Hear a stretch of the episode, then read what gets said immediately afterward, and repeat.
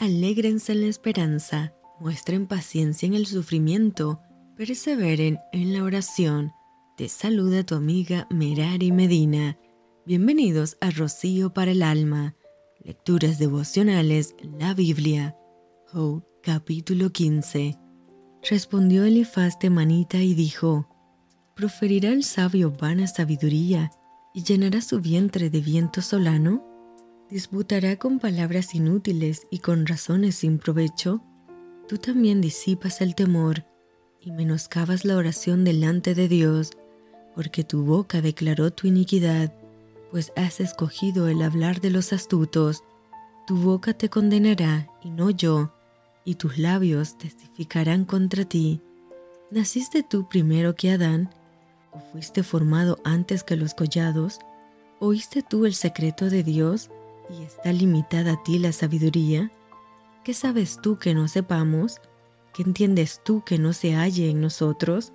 Cabezas canas y hombres muy ancianos hay entre nosotros, mucho más avanzados en días que tu Padre. En tan poco tienes las consolaciones de Dios y las palabras que con dulzura se te dicen, porque tu corazón te aleja y por qué guiñan tus ojos, para que contra Dios vuelvas tu espíritu y saques tales palabras de tu boca?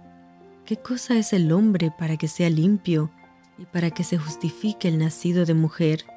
He aquí en sus santos no confía, y ni aun los cielos son limpios delante de sus ojos. ¿Cuánto menos el hombre abominable y vil, que bebe la iniquidad como agua? Escúchame, yo te mostraré, y te contaré lo que he visto, lo que los sabios nos contaron de sus padres, y no lo encubrieron, a quienes únicamente fue dada la tierra, y no pasó extraño por en medio de ellos. Todos sus días el impío es atormentado de dolor, y el número de sus años está escondido para el violento. Estruendos espantosos hay en sus oídos. En la prosperidad el asolador vendrá sobre él. Él no cree que volverá de las tinieblas, y descubierto está para la espada vaga alrededor tras el pan diciendo, ¿en dónde está? Sabe que le está preparado día de tinieblas, tribulación y angustia le turbarán y se esforzarán contra él como un rey dispuesto para la batalla, por cuanto él extendió su mano contra Dios y se portó con soberbia contra el Todopoderoso, corrió contra él con cuello erguido, con la espesa barrera de sus escudos, porque la gordura cubrió su rostro, e hizo pliegues sobre sus hijares, y habitó las ciudades asoladas, las casas inhabitadas que estaban en ruinas. No prosperará, ni durarán sus riquezas, ni extenderá por la tierra su hermosura, no escapará de las tinieblas, la llama secará sus ramas, y con el aliento de su boca perecerá.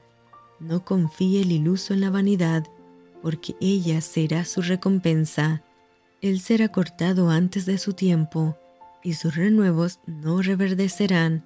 Perderá su agraz como la vid, y derramará su flor como el olivo, porque la congregación de los impíos será asolada, y fuego consumirá las tiendas de soborno. Concibieron dolor, dieron luz iniquidad, y en sus entrañas traman engaño. Y esto fue Rocío para el alma. Te envío con mucho cariño, fuertes abrazos tototes y lluvia de bendiciones.